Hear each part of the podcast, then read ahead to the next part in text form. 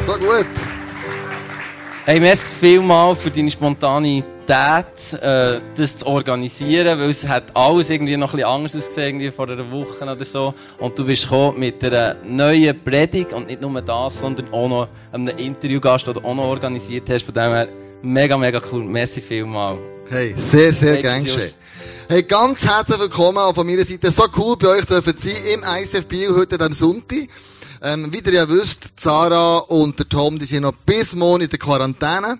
Ähm, Zara hatte Corona gehabt, darum bin ich dann eingesprungen für sie.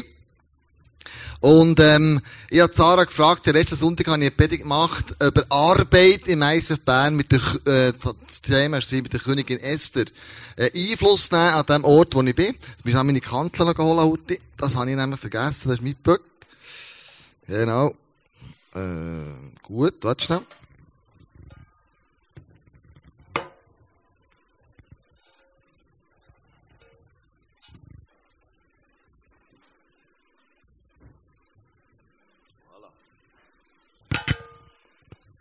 Bis in dieser Serie Thema Arbeit. Und ich weiß nicht genau, wie es dir geht. Aber was mir wieder auffällt oder was mich nervt, ist, wenn ich am Freitagnachmittag Radio höre und mit dem Auto unterwegs bin und der Radiomoderator sagt, hey, es geht nur noch vier Stunden bis am Wochenende und dann nur noch drei, dann wird so abgezählt. Weißt du, da denke ich, ja, also ist denn die Arbeit so schlimm, dass man, dass man am Wochenende muss, muss die Stunden zählen, bis es Wochenende ist? Oder ist denn hinter dem Schaffen dieser Arbeit nicht noch etwas Göttliches hinten dran? Und einmal habe ich Radio gehört, am Montagmorgen, als ich im Nord bin hergefahren, und dann ist schon morgen Mittag angefangen.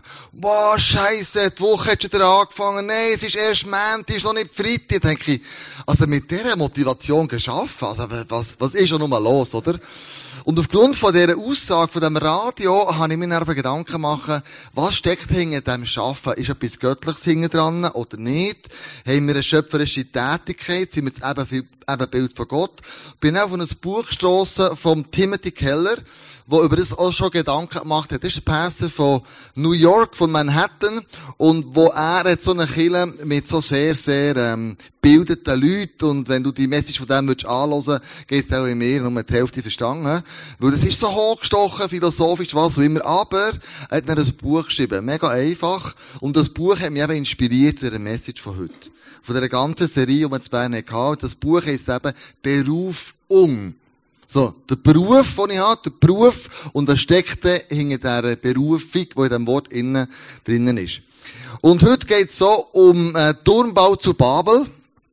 Ich weiß nicht, ob ihr die Geschichte kennt. Ähm, steht im 1. Mose 11, wo Leute sind zusammengekommen und äh, offensichtlich hat man Techniken entwickelt, dass man nicht mehr irgendwelche Lehmhütten oder was auch immer gehauset hat, sondern man hat gelernt, irgendwie eine neue Technik Ziegel zu brennen. Und das Ziegelbrennen hat man können höher und weiter und breiter bauen. Aber das Problem ist, bei dem, bei dem Turmbau zu Babel, dass es eigentlich ein Ego-Trip war, was Schaffen anbelangt und was der Hintergrund, Motivation, warum wollte ich etwas so Grosses bauen, steckt. Im 1. Mose 11, es eben beschrieben ist, im 3 Kapitel, also Vers 3 bis 4, steht Folgendes. Sie sagten zueinander, los, wir machen Ziegel aus Lehm und brennen sie zu Stein. Also irgendjemand hat die glorreiche Idee gehabt, wenn wir es so machen, können wir höher, weiter und grösser bauen. Diese Ziegel wollten sie als Bausteine verwenden und Asphalt als Mörtel. Also schon Asphalt, den man damals irgendwie kennt. Ich bin dem nicht näher nachgegangen, ob das der gleiche Asphalt ist, den man heute kennt, wahrscheinlich nicht. Aber irgendwie jetzt da eine Verbindungsmasse gegeben, wo das wie aus, ähm, heute würde man sagen, so Zement oder so, hä? Und man könnte zusammenhaben. Dann sagten sie, los, bauen wir eine Stadt und einen Turm, der bis an den Himmel reicht. So werden wir uns, und das musst du gut merken jetzt, einen Namen machen und verhindern, dass wir uns über die ganze Erde zerstreuen. Also, Sie haben angefangen experimentieren, sie haben angefangen überlegen, wie können wir grösser, schöner, krasser bauen. Und dem ist ja nichts Schlechtes. Also innovativ sein, experimentieren, neue Sachen ausprobieren, das ist unser Tun, unser Schaffen, das hat Gott in uns eingelegt, das ist die schöpferische Haltung, die wir drinnen haben. Kreativ zu sein und etwas umzusetzen. Aber, es gibt doch in diesem Vers ähm, eine interessante Begebenheit, und ich bin darauf gestossen, wo ich denke, ah, das ist jetzt aber spannend. Sie sagen nämlich da hier, ähm, so werden wir uns einen Namen machen. Warum müssen die, die sich einen Namen machen? Also, haben die noch keinen Namen? Muss man zuerst einen Namen machen, bis man eine gewisse Identität sich aneignen kann. Und den Namen machen, machen sie das? Nicht durch ihr Sein, wo sie sind, sondern mit dem Schaffen, wo sie machen.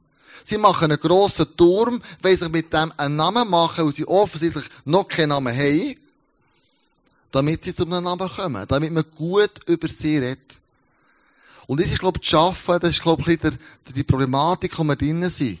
Vielleicht schafft man, damit man sich einen Namen machen kann und der Gesellschaft etwas gilt.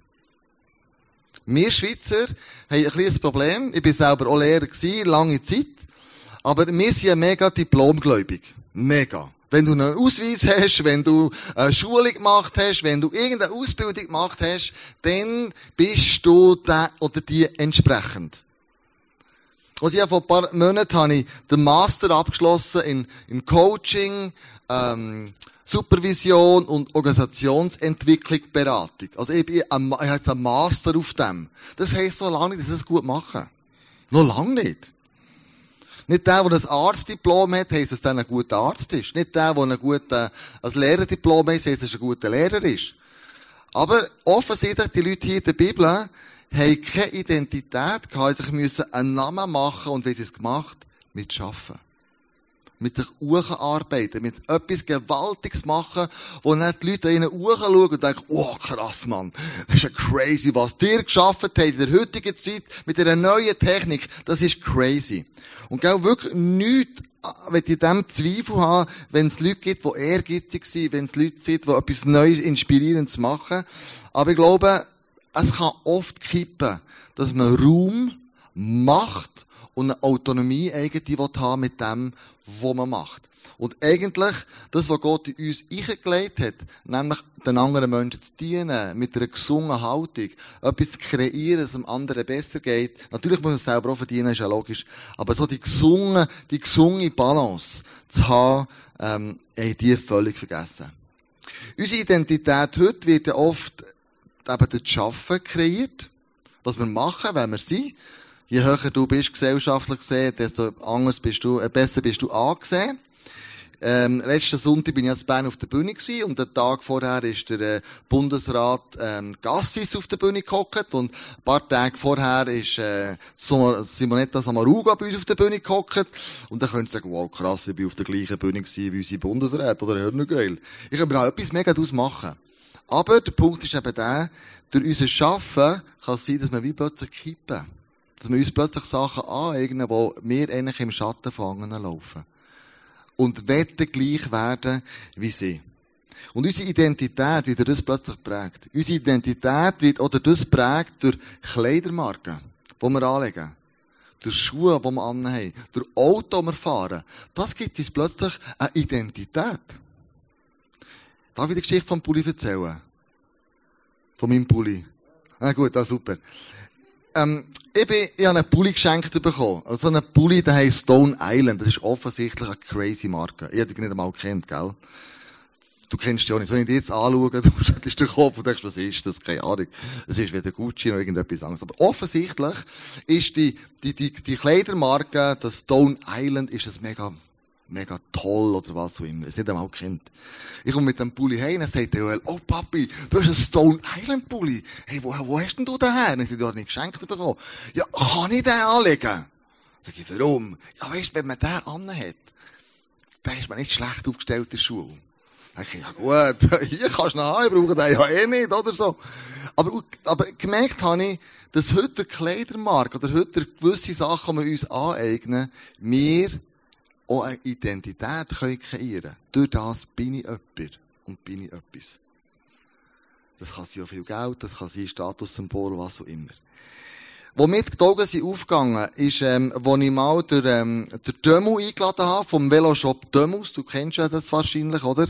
Äh, da habe ich mal so eine Leadership, ähm, Coaching mit anderen Leitern zusammen, habe ich den eingeladen. Können wir das Bild haben vom Dömus. Genau. Und der hat dort etwas ganz Krasses erzählt. Der Dömus hat gesagt, ich verkaufe keine Velo, obwohl der ja nur Velo verkauft, gell? Ich verkaufe ein Lebensgefühl. Da bin ich das erste Mal hellhörig geworden. Ich dachte, hä? Das ist der clever. Die Marketingstrategie ist der clever. Ich verkaufe nicht Velo. Rad, oder wie soll man nennen? Drahtesel. Ich verkaufe ein Lebensgefühl. Und das ist das, was uns die Werbung kundtun Sie wird uns eigentlich sagen, was ich dir verkaufe, ist nicht eine Marke, ist ein Lebensgefühl. Und nicht gegen das ist ja nichts, nichts Falsches, aber ich glaube, das Problem wird erst dann, wenn man mit dem Lebensgefühl versucht, ähm, Leben einzuhauchen in etwas, wo kein Leben drinnen ist. Wenn du natürlich so eng zusammen schaffst, die Idee zu Purn, Zunbau, zu Babel, merkst du auch, ähm, dass sie auch etwas Grosses erreichen können. Im Vers 7 steht nämlich, sie, was sie begonnen haben zu bauen, weil sie dieselbe Sprache sprechen und ein Volk sind, wird ihnen nichts unmöglich sein, was sie sich vornehmen. Also wenn du eine Einheit bist, wenn du die gleiche Sprache redest, wenn du zusammen etwas erreichen willst, das ist eine unglaubliche Power drin. Und dem ist ja nichts auszusetzen. Und wir als ICF, wir, wir gehen auch ein bisschen in diese Richtung. Wir haben gesagt, komm, wir mal eine One-Page kreieren. Wir haben ähnliche Werte, wir haben ähnliche Systeme. Ob es ein ICF Bio, ICF Bern, ICF Zürich, ICF München ist, was, wir spielt gar keine Rolle. Und wir sagen, hey, wenn wir die gleiche Sprache reden, dann können wir wirklich Europa auf den Kopf stellen. Da steckt alles dahinter. Was ich aber wirklich mache, ist eigentlich jemanden interviewen, der der das erlebt hat, der gesagt hat, ich baue mir einen Namen auf, ich gebe mir eine Identität. Nicht, weil ich selber der bin, wo ich bin, sondern durch das, was ich erreiche und was ich mache. Es ist mir eine riesen Freude, Beat. Wir haben schon lange immer von dem geredet, gell? Äh, wir machen mal zusammen ein Interview, jetzt ist es soweit. Hey, so cool, ganz herzlich auf der Bühne, hier in ICF Bio. Komm doch da vorne, auf die Bühne, nehmen die Stühle.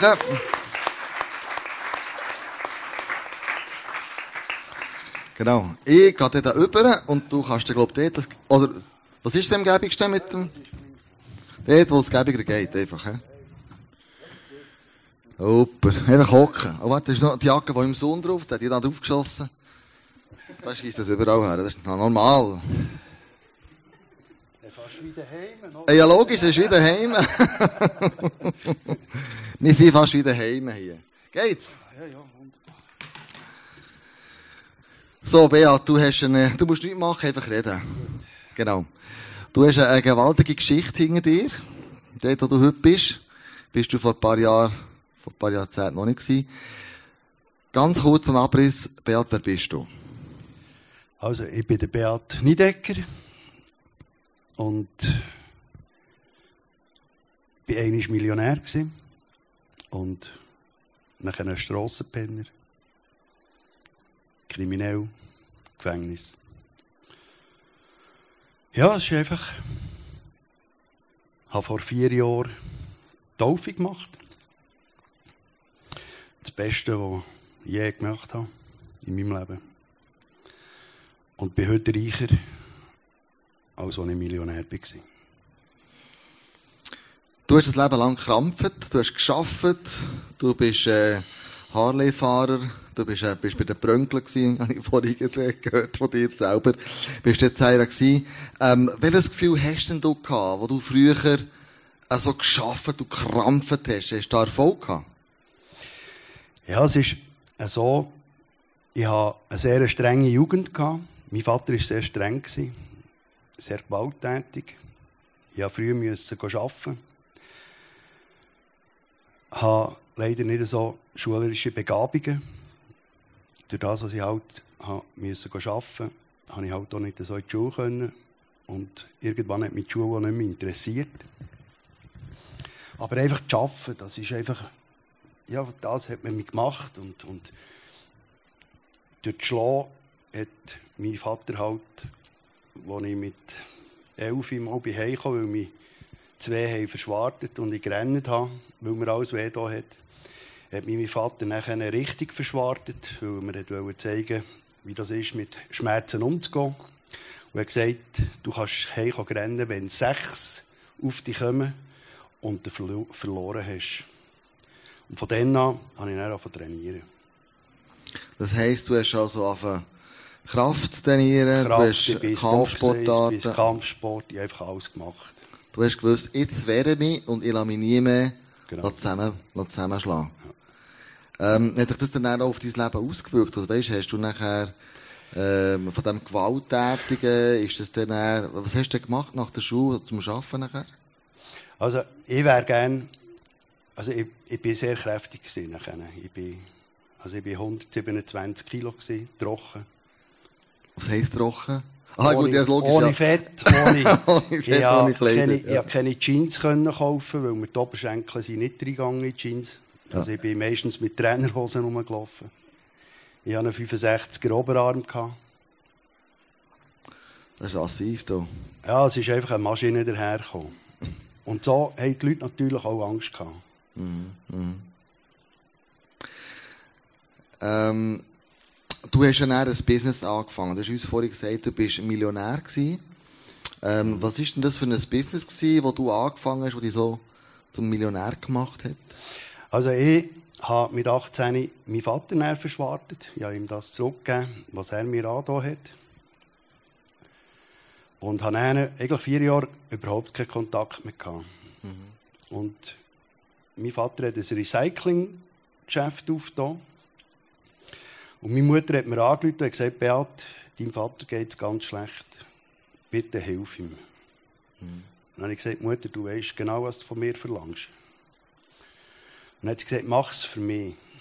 Und dann bin ich in das Recyclinggeschäft eingestiegen bei meinem Vater. Wir haben also zusammen 30 Jahre gearbeitet. In diesen 30 Jahren hat er mich viermal ins Spital geschlagen. Und hat es immer noch gemacht für meine Mutter.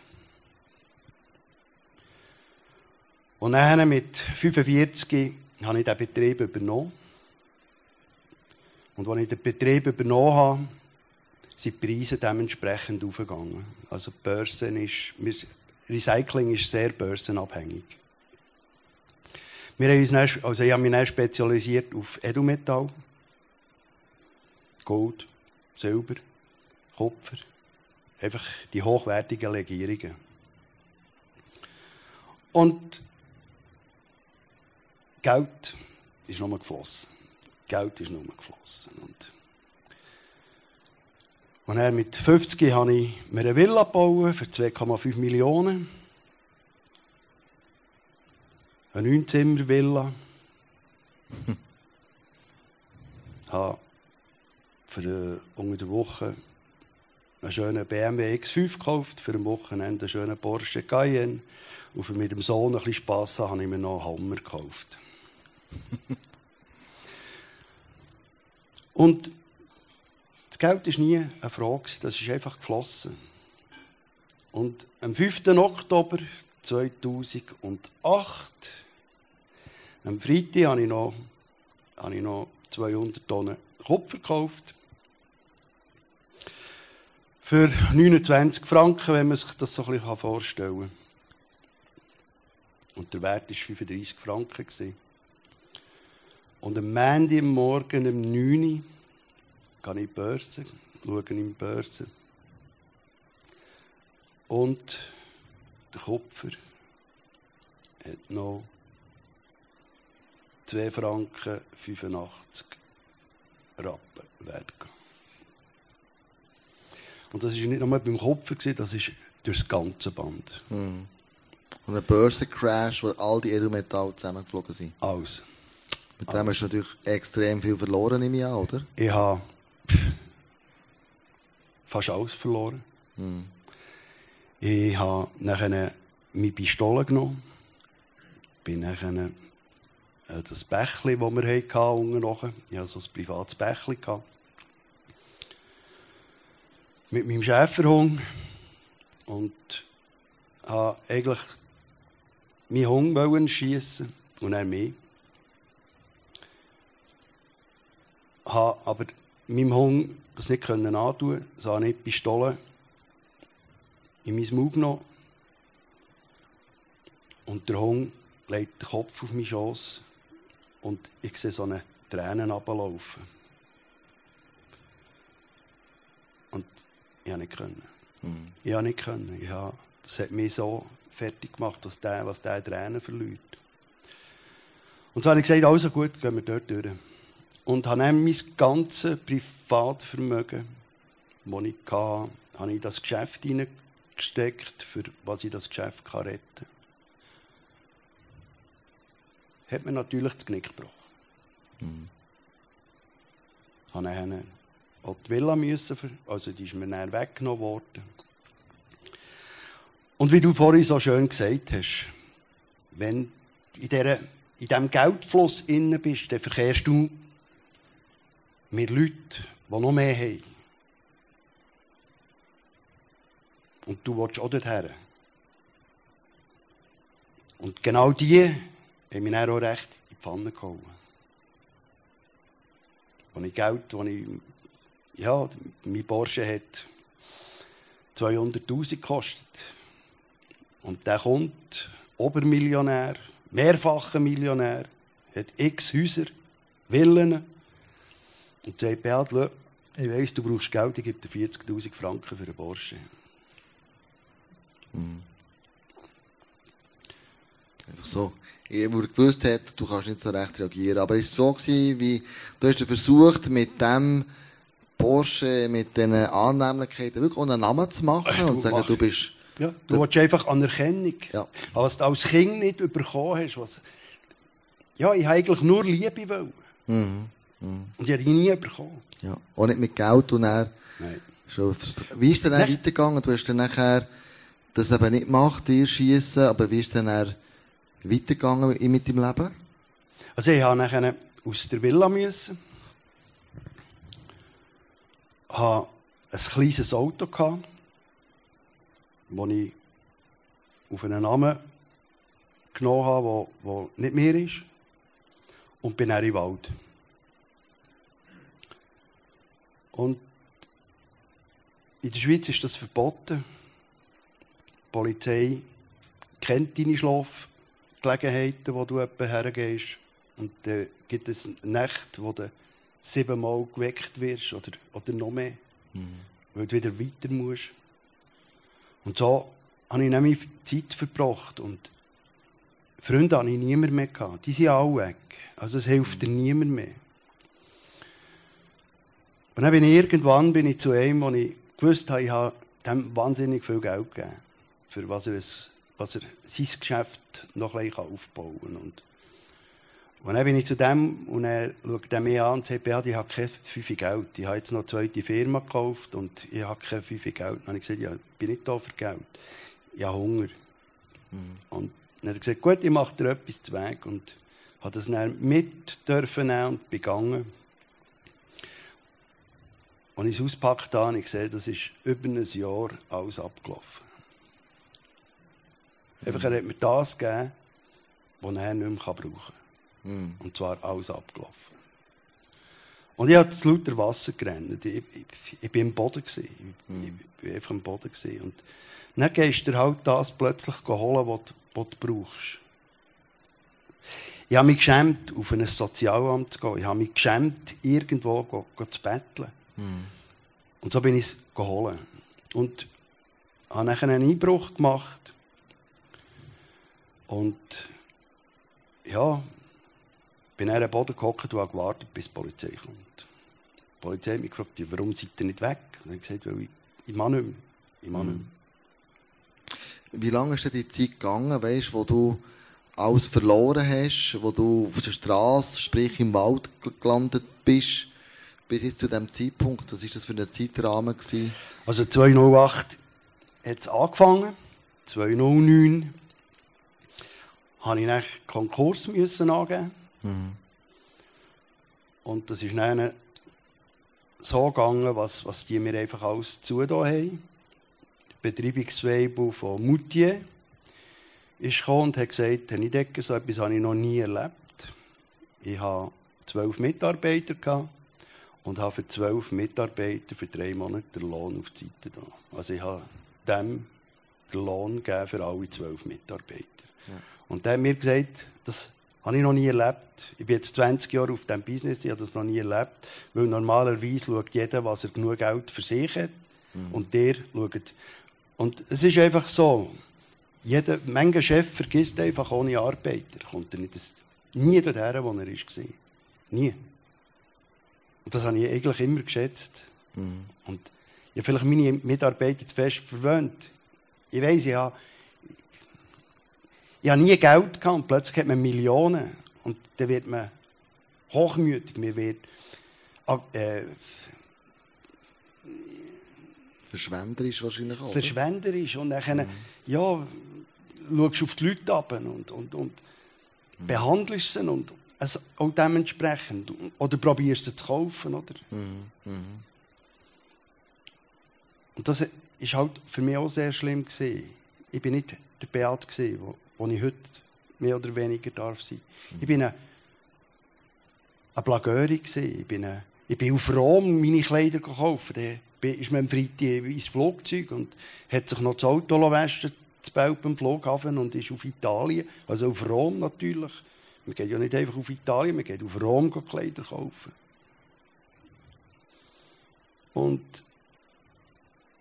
wie du es vorhin eben so schön gesagt hast, mich kauft Markenkleider, weil sonst bist du ja nicht, also du kannst ja nicht mit einem mit einer normalen Jeans kannst ja in die Business-Klasse hineingehen. Mhm. Armani oder, oder Marco Polo oder äh, egal. Aber du gehst, du gehst dein Zeug dort holen. Mhm. Aber um dir einen Namen zu machen, und du bist wirklich nach dem Börsencrash richtig auf hart aufgeschlagen im genau. Wald, nichts mehr, gar nichts mehr. Nicht mehr. Das Essen wieder gegeben, das abgelaufen ist. Ähm, Polizei, wir haben es gehört, Einbruch. Und dann bist du ins Gefängnis gekommen? Dann bin ich ins Gefängnis gekommen, ja. Mal. Ich war drei Monate im, im Gefängnis. Gewesen. Und das Gefängnis ist ein absoluter Albtraum. Gewesen. Normalerweise in Ruhehaft ist man alleine. Und wir wollten sie wollen irgendwie brechen. Wir haben sie in eine Zweierzelle gehabt. Und dort drin war ein Mann. Der war acht Monate schon dort drin. Und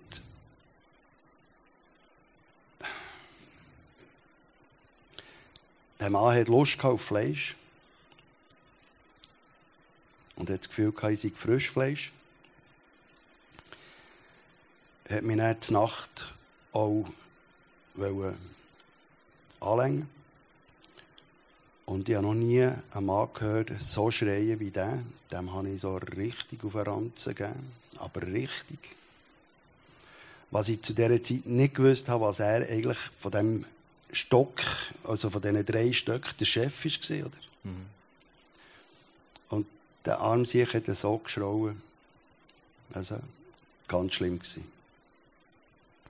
Aber wir sind auch wirklich, wirklich gute Freunde geworden. Nachher. Und er gewusst hat, wer hier der Chef ist. Genau. Äh. Und was ganz verrückt war, am Morgen, wo ich, ich bin auch morgen, egal was für Wetter, habe ich einfach eine Stunde laufen. Mhm. Und ich habe keine Zigaretten gebraucht. Die Zigaretten sind mir angeboten worden. Mir sind Tefali, mir ist Schokolade angeboten worden. Also wenn ich rausbekomme, ist mir eigentlich alles vor die Füße gelegt worden. Und ich habe nicht verstanden, warum. Er hat mir es dann erklärt. Was du bist der Chef. Einfach, was ich, der falsch, was ich einfach der falsch vermöbelt habe. Ja. Und Schön war, wir haben langsam angefangen, in, unserer Zelle haben wir so ein Fitnessstudio aufgebaut, halt mit dem Nest und was wir gefunden haben. Was für mich ganz schlimm war, wenn der Wärter wollte bloggen, dann habe ich kein Toilettenpapier bekommen. Mhm. Und ja, dann musst du das Viertel putzen mit Wasser und mit den Hängen, oder? Und das ist, das ist schlimm gewesen. Der Satz, also der, der Gegensatz finde ich wahnsinnig, weißt, vom Millionär, Hurti auf Rom, Kleider shoppen, wieder hey und dann am Schluss im Wald landen, im, im Gefängnis. Also, weißt, wie, wie, Das ist krass. der, der, der Wandel ist ja crazy. Also, ich weiß nicht, wie man das überlebt, oder wie man das, was, was ist da für dich so der, was, was hast du gefühlt dabei? Also, was ist da von dem angesehenen Beat Niedecker zum Gefängniseinsass, Insass? Ich weiß nicht, irgendetwas hat mir Gott auch äh, früh ins Herz gelegt. Ich habe mir geschworen, ich werde nicht Alkoholiker. Und ich gehe nicht in die Drogen. Ja. Und ich bleibe, und ich gehe nicht. Und das hat mich eigentlich im, im Leben erhalten, was ich nicht in, in Alkohol gegangen oder in Drogen hineingegangen. Obwohl ich zwei Kinder habe, die absolut in den Drogen sind. Und ich nie verstanden habe, warum. Aber mir hat's, ich habe mir einfach gesagt, nein, nein, es gibt noch etwas. Es gibt noch eine Chance. Ich weiss auch nicht was. Gläubig bin ich überhaupt nicht. Habe du nachher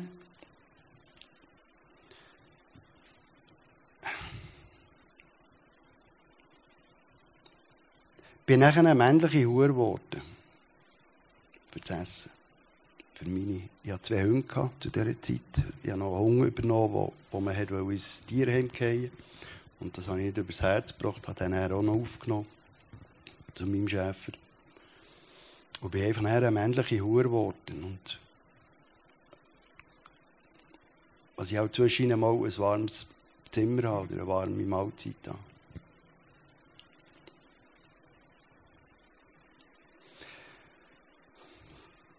Habe nachher so einen Wohnwagen bekommen, zum Brauchen. Weil die Saison durch war, habe ich dann diesen Wohnwagen bekommen, den ich brauchen konnte. Ohne Heizung natürlich. Und ohne Strom. Du warst auf diesem Campingplatz und dann hast du wie mal ein Zwischen daheim gehabt, in dem Sinn, aber eben, natürlich unter, klar, ein Dach über dem Kopf, aber immer noch mega, mega widrig eigentlich. Aber auf dem Campingplatz ist dann etwas passiert mit einer Frau. Was ist da ganz genau passiert? Also, ich hatte einen Nachbar gehabt, und vis-à-vis war ein Wohnwagen. Also, es hat mehrere Wohnwagen gehabt, aber einfach vis-à-vis war der Wohnwagen. Und die haben mich eingeladen zu einem Glas Wein. Und ja, ich bin noch gut getroffen, habe ein Glas genommen, zwei Glas genommen. Und plötzlich haben sie mich gefragt, warum ich eigentlich hier bin. Und dann habe ich meine Geschichte erzählt. Und dann haben wir noch ein Glas Wein genommen. Und dann habe ich mich verabschiedet. Und dann ist die Frau zu mir gekommen und hat gesagt, Beat, darf ich für dich beten? Und ich, boah, nein, nein. Du kannst alles, aber beten, lass einfach sein. Und dann habe ich gesagt, los, ich muss mit den Hunden gehen. Dann hat sie gefragt, ob sie mitkommen darf. Und dann ist sie mitgekommen und hat sie gesagt, Beat, ich werde einfach für dich beten. Und ich denkt, gut, mach du das. Wir sind eine Stunde gelaufen, jede Stunde betet. Und Nein, das war abartig. Und dann sind wir zurückgekommen und dann schaut sie mich an und sagt, Beat, würdest du mit mir beten? Und dann haben sie ihn angeschaut und gesagt, aber dann gehst. Dann hat sie gesagt, ja. Gut, wir haben zusammen gebetet. Und ich bin so dankbar, dass die wieder gegangen ist. Leider nur fünf Minuten, die ist nicht wieder zurückgekommen. Kommt mit einem Buch. Ich habe den Titel gelesen, die Hütte, 387 Seiten. Und ich gesagt, nimm es wieder mit. Ich habe in meinem Leben noch nie ein Buch gelesen. Also nimm es mit. Dann hat sie gesagt, nein, nein, ich lasse hier. Dann ist sie gegangen. Keine zehn Minuten. Kommt sie mit einem zweiten Buch. Wo jeden Tag ein Bibelvers ist. Ja. Dann ist sie gegangen. Sie ist abgeholt worden von ihrem Mann. Sie ist in die Ostschweiz. Ich bin dort geblieben und habe das Buch mal einfach in eine Ecke gehalten und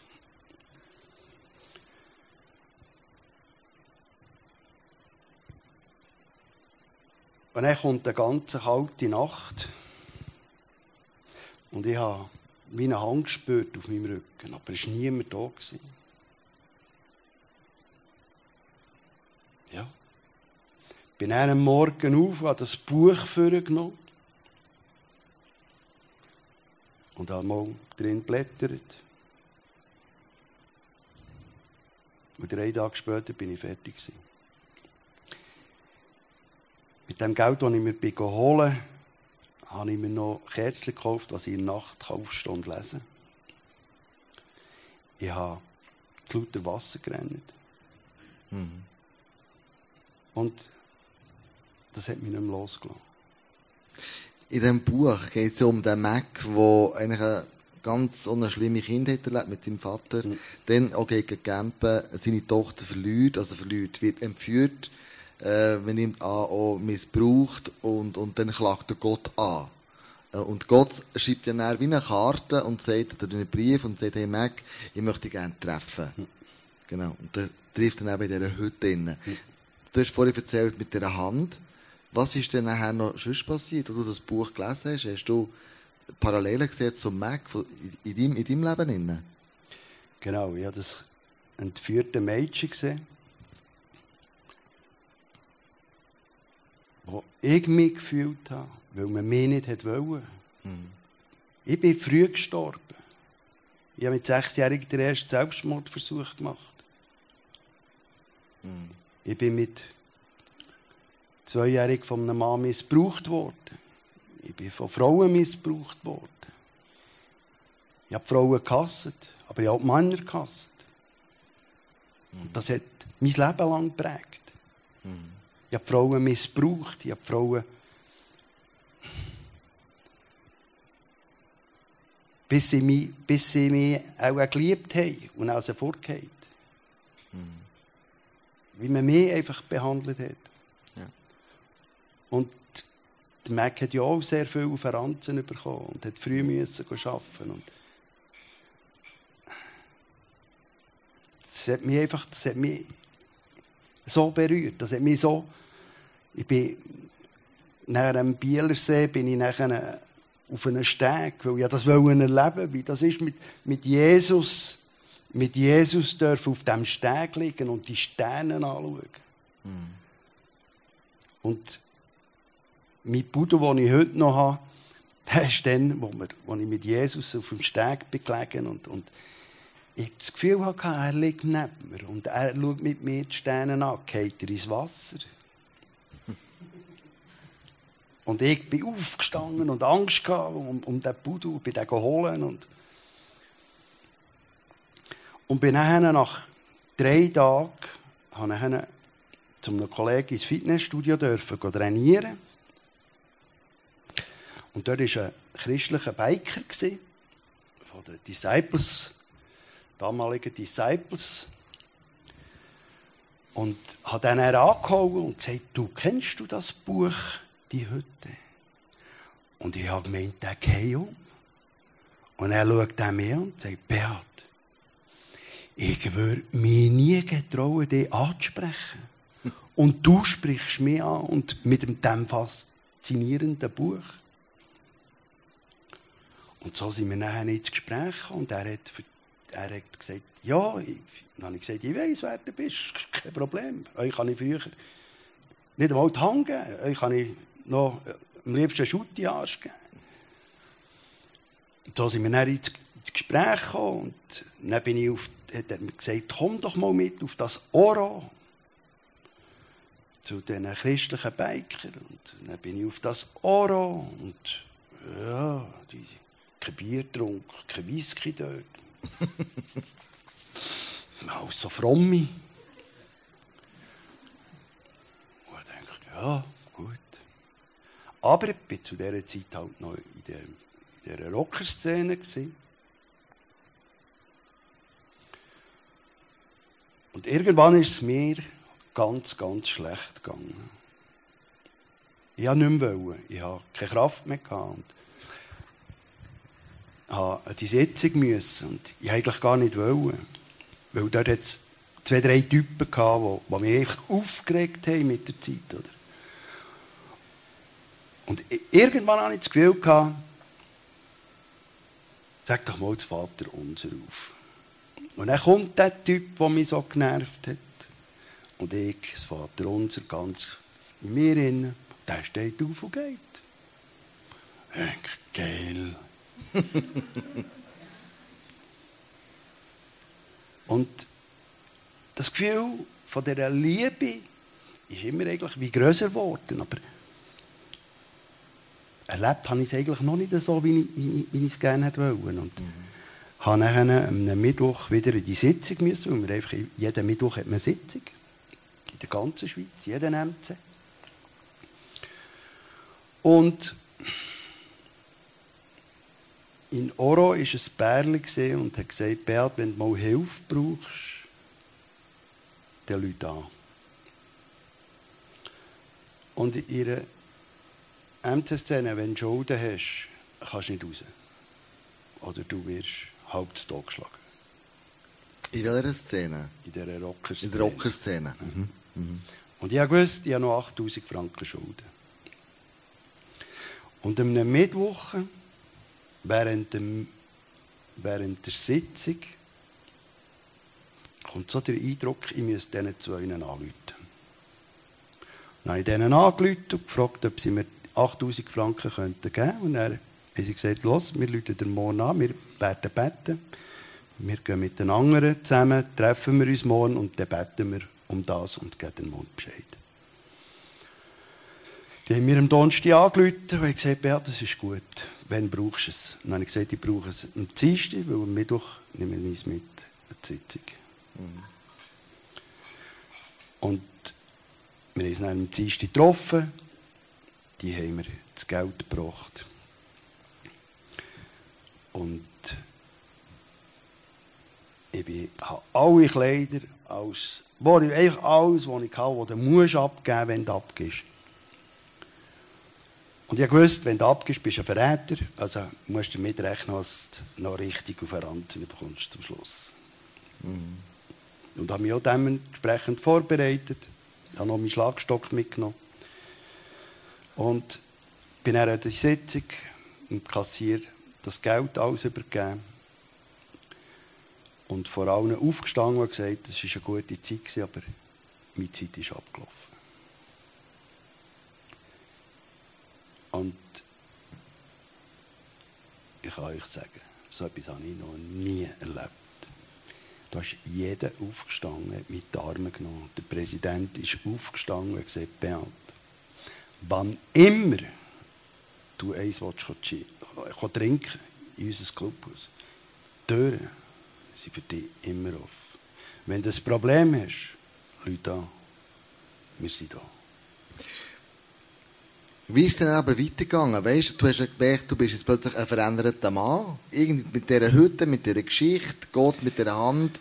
Ähm, was ist denn, weißt du, so, ich, ich dir noch einen Bibelvers bringen, wo mir begegnet ist und das vorbereitet habe mit dir. Ähm, Römer 8, 22 steht, Gott spricht jeden von seiner Schuld frei und nimmt jeden an, der an Jesus Christus glaubt. Also du hast so viel Gewalt und so viel gemacht, weißt? Leute verprügelt und was auch immer. Wie, was sagt der Bibelvers jetzt für dich? Also, spricht dich Gott von dieser, von dieser Schuld wirklich frei, frei? Wie hast du das erlebt? Also, nach der Taufe habe ich eigentlich noch nicht viel, viel gemerkt. Es ist schon viel weg, aber es hat eine Situation gegeben, wo wir vierten Hoch in ein Restaurant sein. Und so eine, wie einer wie ich, ein Kaulkopf. Und hat das Gefühl, er sei breit. Provoziert mich. Kommt so mit beiden Füßen auf den Tisch. Wie, meine erste Reaktion, das Feuerzeug in die Hand, was mir die Knochen nicht wehtun. Und Kläusel. Ich bin aufgestanden, habe gezahlt, meiner Frau gesagt, wir gehen. habe den links stehen bin aber nicht bis heim so verrückt auf mich gewesen, was ich mir das habe gefallen und nichts gemacht. Mhm. Dann sind Leute auf mich zugekommen, die gesagt haben, Beat, du nimmst uns in die Arme. Warum? Jetzt haben wir zehn Jahre vor dir Angst gehabt. Und du nimmst uns jetzt in die Arme. Dann habe ich gesagt, ich weiß es doch nicht. Mhm. Ich bin einfach ein anderer Mensch geworden. Ich konnte nicht mehr schlagen. Ich habe nicht mehr, ich habe die Leute mit, mit, mit anderen Augen gesehen. Mhm. Was ist denn da für eine Transformation passiert in dir? Ist das plötzlich gekommen oder ist das so einfach nach dies nach? Das ist einfach dies nach, nach dies nach Jesus verändert dich jetzt von innen raus und der gewalttätig, zornig, Beat, der dauernd überreagiert, wie plötzlich zum... Zum einem Lämmli. Das heisst nicht wahr zu sagen, aber er hat jetzt bald gesagt, ja. Ja, der wird zum Lämmli. Und ich bin mit dem nicht klar geworden. Ja. Hast du eine andere Identität gehabt, das ist logisch. Genau. Anders aufbauen, oder? Genau. Ganz etwas anderes. Und, ja, und, und, weisst du, ich bin nachher, ich bin nachher, habe mich nachher den christlichen Bikers angeschlossen und, und, und plötzlich habe ich die Bibel verteilt. Verteilt. In meinem Dörf sind immer 15 Bibeln. Das sind Biker-Bibeln. Gibt es in jeder Sprache. Und die habe ich die angefangen verteilen. Ich habe plötzlich für Leute gebetet. Und dann gibt es jetzt alle Jahre ein internationales Biker-Treffen, das nur für Christen ist. Und das war vor letztes Jahr, gell? Letztes Jahr in England. Und meine Frau hat gesagt, Beat, wie wollen wir auf England? Und ich gesagt, los, ich weiß es nicht. Ich weiß einfach, ich muss auf England. Und einen Monat später ist Geld gekommen. Wir konnten uns vorbereiten auf das England. Und ich habe nicht gewusst, warum ich auf das England muss. Sie sind dann auf das England. Und dort war ein älteres Ehepärchen, einem Worship. Und ich hatte den Eindruck, ich muss die fragen, ob sie beten für mich. Also ich kann nicht Englisch, ich kann nicht Französisch. Also ich bin sprachlich einfach ein Genie. Ein Berner einfach, Puh. Einfach, einfach. Genau. genau. Und die zwei haben gebetet. Als sie fertig waren, habe ich gehustet. Ja, raus müssen. Mir hat es fast erstickt. Bin dann sind wir gelaufen, meine Frau und ich, und ich habe immer gehustet. Und dann kommt ein Kollege von meiner Frau, und sie, der hat Französisch geredet, ist auch von Genf, dort wo meine Frau herkommt. Und er hat dann noch gebetet und sagt dann meiner Frau, jetzt weiss ich warum, als ich vom Nordkap hierher haben müssen kommen. Wo der gebetet hat, hat es mich umgehauen. Bin ich zu Boden. Und dann habe ich nur noch geschrauen. Ich hatte so Schmerzen, ich habe meine Frau am Fuß gepackt und gesagt, bitte, gib mir ein Messer, ich muss hier aufschneiden, das muss hier raus. Und plötzlich sind 30, 40 Leute um mich herum. Eine Frau mit der Bibel auf dem Kopf, weil sie das Gefühl hatte, das Zeug auf See aufgehen. Und plötzlich, plötzlich bin ich frei gewesen. Frei. Und das war so ein Wohltag, aber ich war so müde. Gewesen. Ich war so enorm müde. Gewesen. Und wir sind dann liegen und am anderen Tag bin ich, ach, wie ein und sind dann langsam auf den Heimweg. Und mit dem Geld haben wir noch einem Ehepärchen ein Hotelzimmer zahlen, weil sie kein Geld, weil sie zu wenig Geld hatten. Und sind dann zurückgekommen und dann ist auch, auch hier in der Schweiz trifft man sich in Bern, die, Bike, die christlichen Biker, einmal im Monat, und wir zusammen beten. Und dann erzählt dort einer von einer SLA, Supernatural Academy, Live Academy. Und dann habe ich das bei mir Ding gemacht. Ich bin hey.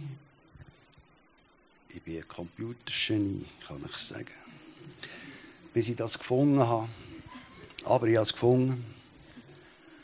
Und dann habe ich dort angerufen und gesagt, wie ist das mit 60? Kann man dort noch, bin ich zu alt oder hat man dort noch, und dann hat sie mir gesagt, ja, sie wissen es nicht, aber da Leute dann schon jemand an. Und ich habe meiner Frau gesagt, du, ich muss das machen. Meine Frau schaut mich an und sagt, ja, du weißt, was die Schule kostet. Du hast es gesehen. Ich gesagt, ja. Aber wenn das Gott will, dann muss er das auch zahlen. Ja, was Gott bestellt, zahlt er. So einen Ja. Spruch mit. Und du machst jetzt die Schule. Also ich habe sie fertig. Ja. Ich habe die abgeschlossen mit Ah. Diplom. Gut. Die haben mir angerufen und dann und das war noch lustig. gewesen. Am Donnerstag bin ich in die Badwanne und nehme nie mein Handy mit. Aber ich habe das Handy mitgenommen. Und ich so gemütlich am Paddeln, das Telefon geschenkt. Dali Beat, du hast angerufen wegen der SLA. Los, das Alter spielt absolut keine Rolle. Was einfach ist, du musst wahnsinnig viel lesen. Äh. ja, genau. Bin nachher, hat er gesagt, los, nächste Woche fährt die Schule an. Ähm, Wir sollten uns vorher noch schnell treffen. Also, kommen Freitag, bin ich dann in, in, in der Sarau. Und dann sagt er, kein Problem. Du fährst am Donnerstag an. Und ich zu Gott, du, du siehst, lesen, ja? Ist für Gott auch kein Problem. Ja? Ich habe jedes Buch gelesen. Ich habe noch nie so viele Bücher gelesen. Und lese sie immer noch. Und die Schule, die hat mich, die hat mich so verändert, die hat mir noch einen tieferen Glauben gegeben, noch die Liebe noch tiefer dürfen erleben. Und die, ja, die mit, mit Diplom dürfen verloren. Und es ist einfach, Und ich kann wirklich sagen, Beat, dass Gott hat wirklich extrem verändert. Vom Schläger zum, vom gewalttätigen Beat, eben nicht zum Lamm, aber doch zum Nachfolger von Jesus, der ihm treu nachfolgt, der ihn fragt, auch im alltäglichen Leben. Noah, könntest du auf die Bühne kommen? Ich komme langsam zum Schluss. Ähm, was ich gerne möchte, Beat, ist, du hast so viel erlebt, so hoch, so tief. Ähm, ich kann mir vorstellen, dass es hier auch Leute gibt, die, die vielleicht ähnliche Sachen erlebt haben, nicht in dem Ausmaß wie du, aber vielleicht sind enttäuscht worden von anderen Menschen, sie auch missbraucht worden von anderen Menschen, nicht nur körperlich, vielleicht auch seelisch. Und was ich mega cool würde finden, wenn du für uns könntest beten.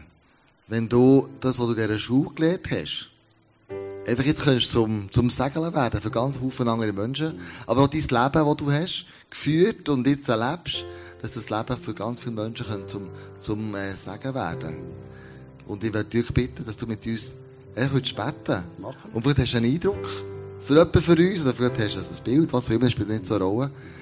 Aber das möchte die Zeit wirklich nutzen jetzt und sagen, ja, jetzt kommen wir von dem Vater, der dich so wunderbar berührt hat, in dieser Nacht, in diesem Wohnwagen, mit dieser warmen Hand.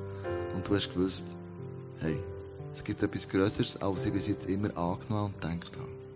Dann Gott immer beten. Und äh, möchte ich bitten. Du hast behocken, du musst nicht aufstehen. Du hast das Knie operiert, jetzt gerade im Moment, das ist kündlich schnell drin, da bist du mit den Krücken gekommen. Genau. Aber du hast noch erzählt, du bist aus dieser Operation aufgewacht und eine riesige Liebe im Herzen. Unglaublich.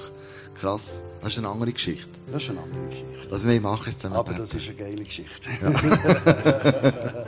Du lebst mit Gott, und das spüren wir, du bist so ein veränderter Mann, das spürt man. Ähm, und ich bin mega dankbar, dich dürfen lernen zu kennen. Du bist ein paar Mal meistens Bang, so miteinander begegnet, deine Geschichte kennengelernt.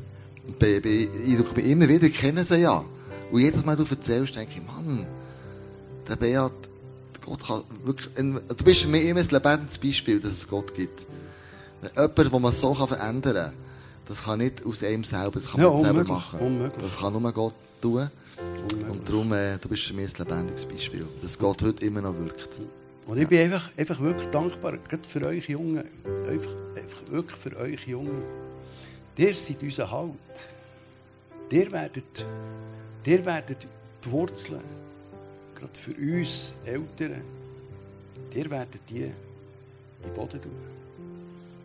Und ihr werdet Frucht bringen. Bleibt einfach dran, ihr Jungen. Und wenn mal eine Situation kommt, wo ihr das Gefühl habt, es geht nicht weiter, oder ihr wollt aufgeben, oder seid verzweifelt, egal in welcher Position was ihr seid, braucht nicht viel. Ihr könnt die Hand rausstrecken. Und er nimmt sie. Und er hilft euch auf die Beine. Und nur die Hand müsst ihr geben. Und er stellt euch auf. Ihr seid unsere, unser Baum. Legt die Wurzeln. Vater, ich will dir einfach danken für für das ICF Biel. Ich will dir danken, was du hier in diesem Raum, jeden einzelnen Stuhl wirst besetzen. Was hier Wachstum wird kommen. Was du jeden Einzelnen, jeden Einzelnen im Übernatürlichen du segnen. Was sie dürfen predigen auf der Straße, dass sie dürfen Jünger gehen und Jünger werden und, und für das dürfen erleben. Die Wunder, Heilig, Tote auferwachen. Dass sie einfach dürfen, die Gemeinde ICF Biel, ICF Bern, ICF Zürich und was noch gibt, was das einfach zu einer Generation wird, zu einem enormen Wachstum über, nicht nur über die Schweiz. Was sie sagen, das soll in die Welt rausgehen. Das soll in die ganze Welt gehen. Sie sollen den Himmel auf die Erde bringen. Der Junge, der werdet es machen. Wir Alten werden euch beistehen und helfen. Wir säen und der säen, Jungs. Junge Leute, excuse. Und die Frucht wird in die Welt ausgesetzt.